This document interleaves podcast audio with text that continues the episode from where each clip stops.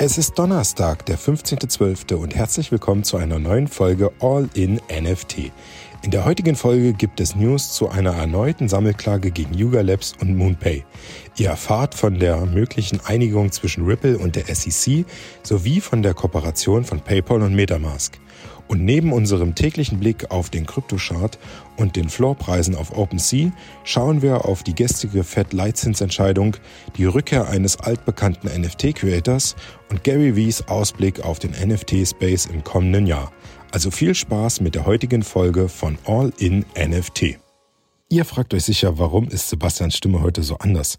Nutzt Sebastian jetzt etwa eine AI, um seine Podcasts einzusprechen? Ich kann euch versichern, ich bin keine AI und einige von euch kennen mich bereits aus den wöchentlichen Calls in unserem All-in-NFT Discord oder vielleicht auch aus der Podcast-Folge vom 5. Juni, in dem ich mich mit Sebastian über den NFT-Markt unterhalten habe. Für alle, die mich nicht kennen, ich bin Jan, 34 Jahre alt und einer der Gründer von All in NFT. Ich vertrete Sebastian heute im Podcast, da Sebastian leider aus beruflichen Gründen verhindert ist. Aber keine Sorge, bereits morgen wird der Podcast wieder wie gewohnt von Sebastian moderiert. Bevor wir zu den täglichen News kommen, wartet wie auch in den vergangenen Tagen unser heutiges Adventskalendertürchen auf euch. Hinter dem Türchen Nummer 15 verbirgt sich der Fotograf Martin Hirsch. Martin lebt in Bayern und hat seine Leidenschaft für Fotografie zum Beruf gemacht und bietet nicht nur Fotoshootings an, sondern hilft euch auch in Workshops und Coaching eure Fotografie-Skills zu verbessern. Wir freuen uns, dass Martin sein Debüt im Web 3 und seine erste NFT-Kollektion mit uns und vor allem aber auch mit euch im heutigen Adventskalendertürchen feiern kann. Ihr habt heute die Möglichkeit, eines der 77 NFTs aus seiner exklusiven All-in-NFT Adventskalender-Kollektion ab 8 Uhr morgens auf OpenSea kostenlos zu minden. Schnell sein lohnt sich also, denn ihr wisst, wie verdammt schnell 77 NFTs ausgemintet sein können. Den Link zur Kollektion findet ihr wie gewohnt in den Show Notes.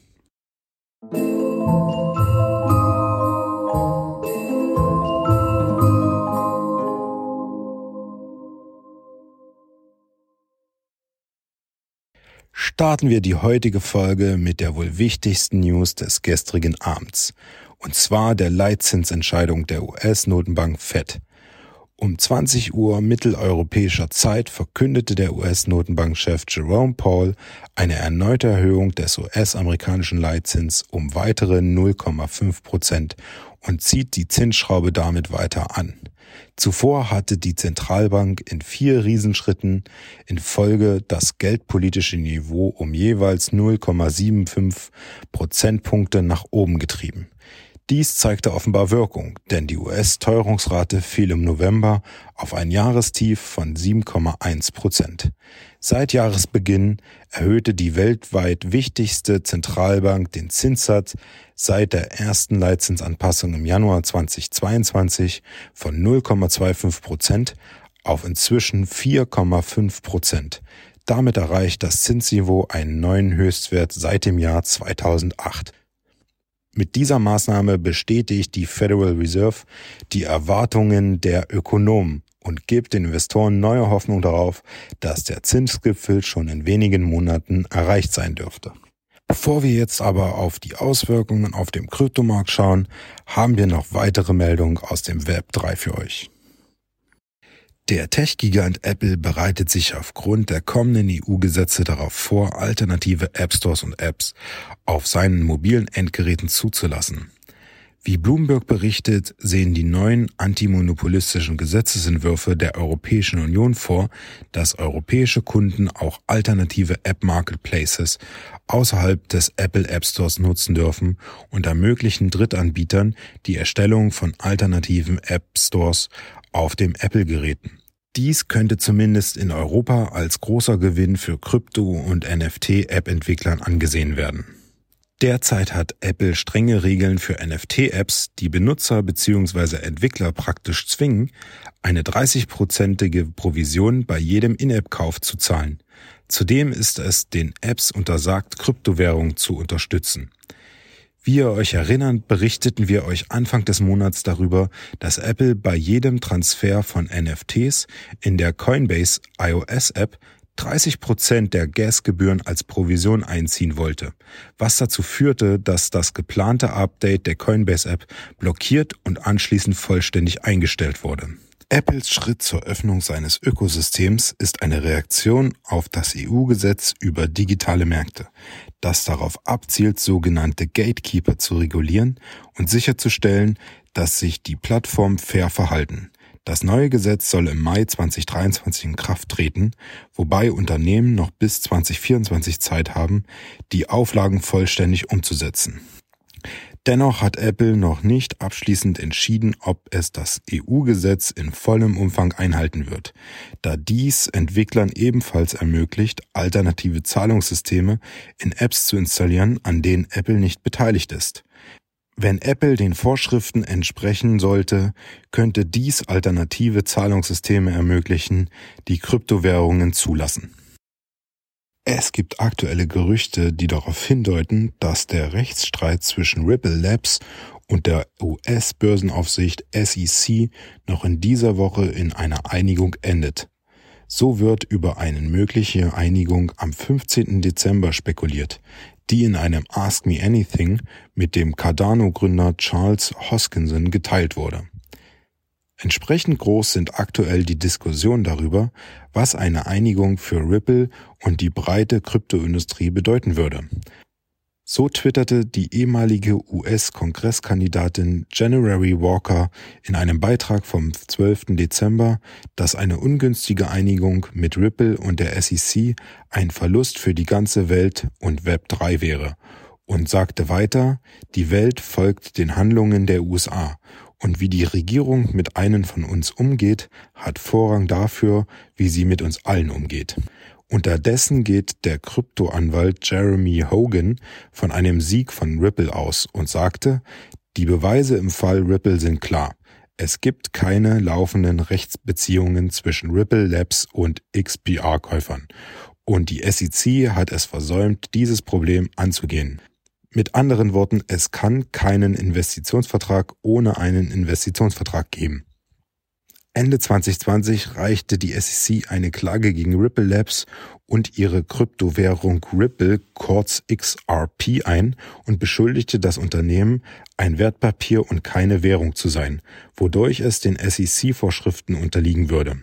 Die SEC argumentierte, dass es sich bei XRP nicht um eine Währung, sondern um ein nicht registriertes Wertpapier handelt, da es nicht wie andere Kryptowährungen dezentralisiert ist, sondern von einer zentralen Behörde kontrolliert wird. Ein Wertpapier wie zum Beispiel eine Aktie muss von der SEC registriert und reguliert werden. Brad Garlinghouse, CEO von Ripple Labs, erwartet weiterhin, dass der Fall gegen das Unternehmen in der ersten Jahreshälfte 2023 abgeschlossen wird und sagte weiter, dass Ripple einen Vergleich mit der SEC in Betracht ziehen würde, unter der Bedingung, dass XRP nicht als Wertpapier eingestuft wird. Schauen wir jetzt auf die aktuellen Kryptokurse und werfen einen Blick auf CoinMarketCap, um zu sehen, wie sich die Kryptokurse in den vergangenen 24 Stunden entwickelt haben. Nach den gestrigen News zu den leicht sinkenden US-Inflationszahlen konnten sich die meisten Kryptokurse leicht erholen. Umso spannender war die heutige Nachricht zum Fed-Leitzinsentscheid von Jerome Paul um 20 Uhr. Schauen wir zunächst auf den Bitcoin, der mit einem Kurs von 16.730 Euro in den Tag startete und im Verlauf des Tages weiter anstieg auf einem Kurs von bis zu 17.135 Euro. Mit der Nachricht über den Anstieg des US-Leitzinses fiel der Kurs jedoch rasant wieder ab und erreichte sein Tagestief bei etwa 16.600 Euro. Inzwischen konnte sich der Kurs wieder ganz leicht erholen, so dass wir wieder etwa plus minus null bei 16.700 Euro uns befinden. Der Bitcoin bewegt sich dementsprechend weiterhin innerhalb seiner Range, konnte die wichtige Marke von 18.000 US-Dollar nicht halten und liegt jetzt wieder leicht unterhalb bei etwa 17.800 US-Dollar. Ein sehr ähnliches Bild zeigte auch Ethereum. Wir starteten mit einem Kurs von etwa 2400 Euro in den Tag, konnten dann im weiteren Tagesverlauf weiter an Kursgewinnen zuwachsen und hatten einen Tageshoch bei etwa 1260 Euro. Damit gelang auch Ethereum der Ausbruch aus seiner Trading Range, so dass der Weg nach oben eigentlich offen war, bevor es dann 20 Uhr bergab ging. Anders als beim Bitcoin ging es aber für Ethereum deutlich tiefer, so dass wir ein Tagestief von etwa 1224 Euro erreichten und uns nur leicht wieder stabilisieren konnten mit einem Tagesschlusskurs von etwa 1228 Euro. Schauen wir auf die weiteren Kryptowährungen, zeigt sich ein sehr ähnliches Bild. BNB ein Tagesverlust von 2,94 Prozent, aktueller Kurspreis 249 Euro. Dogecoin minus 3,83 Prozent, aktueller Kurs liegt bei 0,083 Euro. Cardano minus 2,9 Prozent. Hier haben wir einen Preis von 0,28 Euro. Polygon minus 3 Prozent 0,84. Polkadot 4,80 Euro, ebenfalls minus 2,33 Prozent. Der Litcoin hat es noch am härtesten getroffen mit einem Minus von 4,17 Prozent und einem Floorpreis von 70,32. Solana 13,32 Euro. Einzige Kryptowährung mitunter, die im Plus abgeschlossen hat, heute mit 1,53 Prozent. Und natürlich noch der Apecoin mit einem Minus von 1,11 Prozent. Aktueller Kurs hier bei 3,75 Euro. Damit sind wir für heute durch mit den Kryptofloorpreisen und wechseln jetzt in die nächste Kategorie und das sind unsere NFT News. In seinem neuesten Blogbeitrag geht Gary Vee auf die aktuellen Probleme im NFT-Space ein und wagt eine Prognose über die Entwicklung im kommenden Jahr. Dass der NFT-Markt so stark gefallen ist, hätte Gary nicht überrascht, sagte er. Gary wies auf seine frühere Vorhersage hin, in der er prognostizierte, dass 98 bis 99 Prozent der NFT-Projekte, die im Jahr 2021 ihren Boom hatten, am Ende schlechte Investitionen sein oder gar auf Null gehen würden. Ein Überangebot, kurzfristige Gier und schlechte Projekte seien die drei Hauptgründe dafür gewesen. Für 2023 erwartet Gary keinen weiteren Boom, wie wir ihn in 2021 hatten.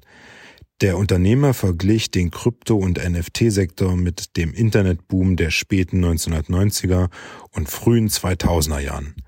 Aufgrund eines lächerlichen Angebots werden viele Projekte abstürzen und wie Pets.com auf Null gehen. Aber es werden diese ein bis drei Prozent der Projekte sein, die zu den Amazons und den Ebays werden. So Gary V.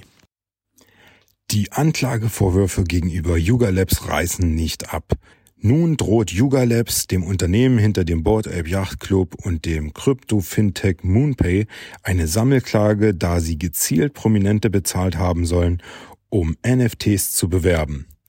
Zu den insgesamt über 40 Prominenten gehören unter anderem Paris Hilton, Snoop Dogg, Jim Fallon, Justin Bieber, Madonna, Serena Williams, Post Malone und Diplo. Die Sammelklage wurde bereits am 8. Dezember in einem kalifornischen Amtsgericht eingereicht und behauptet, dass sich Yuga Labs zusammen mit dem Hollywood-Talentvermittler Guy O'Siri und Moonpay zusammengeschlossen habe, um mit Hilfe von einflussreichen Prominenten und bekannten Influencern digitale Vermögenswerte zu bewerben und zu verkaufen. Anlegern wurde durch die Werbung mit Prominenten der Eindruck vermittelt, dass sie durch die NFT-Kollektion von Yuga einem exklusiven Club voller berühmter Personen beitreten können.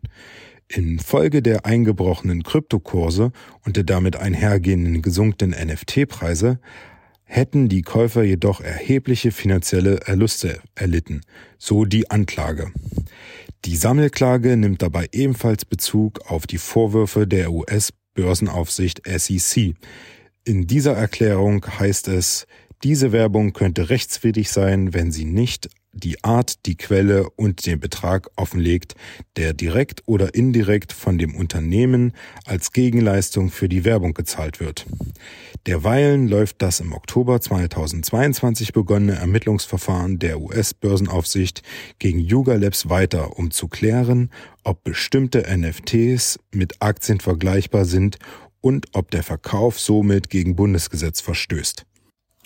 Bevor wir auf OpenSea wechseln und uns die aktuellen NFT-Floorpreise ansehen, wechseln wir nun zu unseren Web3 Short News. Eine US-amerikanische Studie, die Gamer zu ihrer Einstellung gegenüber Krypto und Blockchain Gaming befragte, stellte fest, dass 67 Prozent der Befragten eher bereit sind, kostenlose Spiele zu spielen, wenn sie Kryptopreise anbieten. Bitcoin ist dabei die beliebteste Form der Belohnung. 27 Prozent der Befragten sind daran interessiert, Bitcoin zu verdienen. Aber nur 5 Prozent der Studienteilnehmer waren an NFTs als Belohnung interessiert.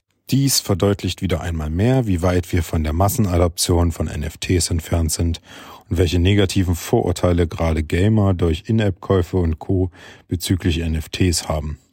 Es wird noch einige Jahre dauern, bis auch der letzte von NFTs überzeugt sein wird. Der Gründer der erfolgreichen Strichmännchen-Meme NFT-Marke Amphers, Satoshi, ist zu Twitter zurückgekehrt und trägt nun an den Namen Satoshi Rip. Nach Monaten des Verschwindens und Spekulationen über die Rückkehr hat der Meme-NFT-Schöpfer endlich eine Erklärung abgegeben. Darin begründete er das allmähliche Verschwinden und Wiederauftauchen und legt seine Pläne für die Zukunft dar.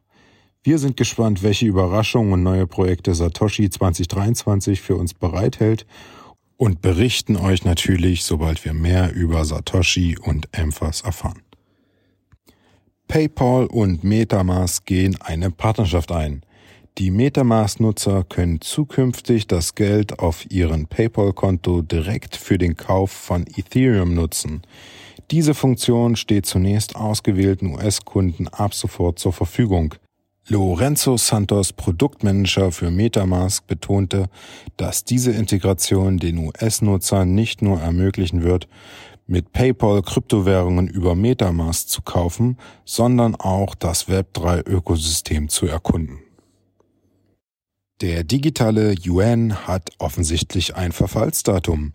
China, die zweitgrößte Volkswirtschaft der Welt, war einer der Vorreiter bei der Einführung einer digitalen Zentralbankwährung, kurz CBDC.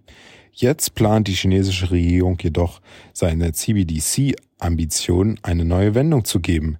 Jüngsten Berichten zu folgen wird Chinas CBDC, der digitale Yuan, mit einem Verfallsdatum ausgestattet sein um mehr Kontrolle über den Geldumlauf zu erlangen. Das bedeutet, dass die Nutzer des digitalen Yuan gezwungen sein werden, das Geld innerhalb eines bestimmten Zeitraums auszugeben, was ein Ansparen sinnlos macht. Wir sind gespannt, wie dieser Schritt in der chinesischen Bevölkerung akzeptiert wird und ob er nicht eher die aktuelle chinesische Regierung sinnlos macht. Damit wechseln wir letztmalig heute die Kategorie und wechseln zu OpenSea und schauen uns die aktuellen NFT-Floorpreise an. Auf Platz 1 haben wir nach wie vor, wie auch bereits gestern, Valhalla mit einem Floorpreis von 1,42 Ethereum, Platz 2 CryptoPunks mit einem aktuellen Floorpreis von 64,5. Platz 3 das Generative Art Projekt Lil Kami, Floorpreis 0,07. Other Deed of For Other Side 1,34. Platz 5 The Memes bei CryptoPunk 6529. Aktueller Floorpreis hier 0,17 Ethereum. Platz 6 das Artblocks Projekt Deep Polar mit einem Floor von 1,69. Platz 7 The Legend of Cockpunch 0,94. Platz 8 Creeps bei Overlord 1,98 Ethereum, Platz 9 Valhalla Reserve mit 0,07 und Platz Nummer 10 CryptoPunks V1 Wrapped mit einem aktuellen Floor von 7,1 Ethereum.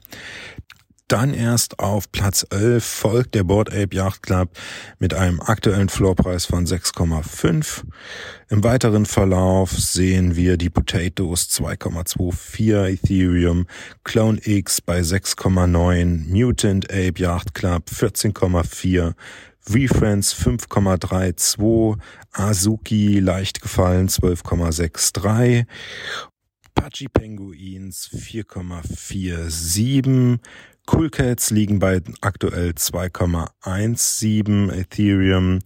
Die Artifact Animus X sind weiter im Abwärtstrend 0,71.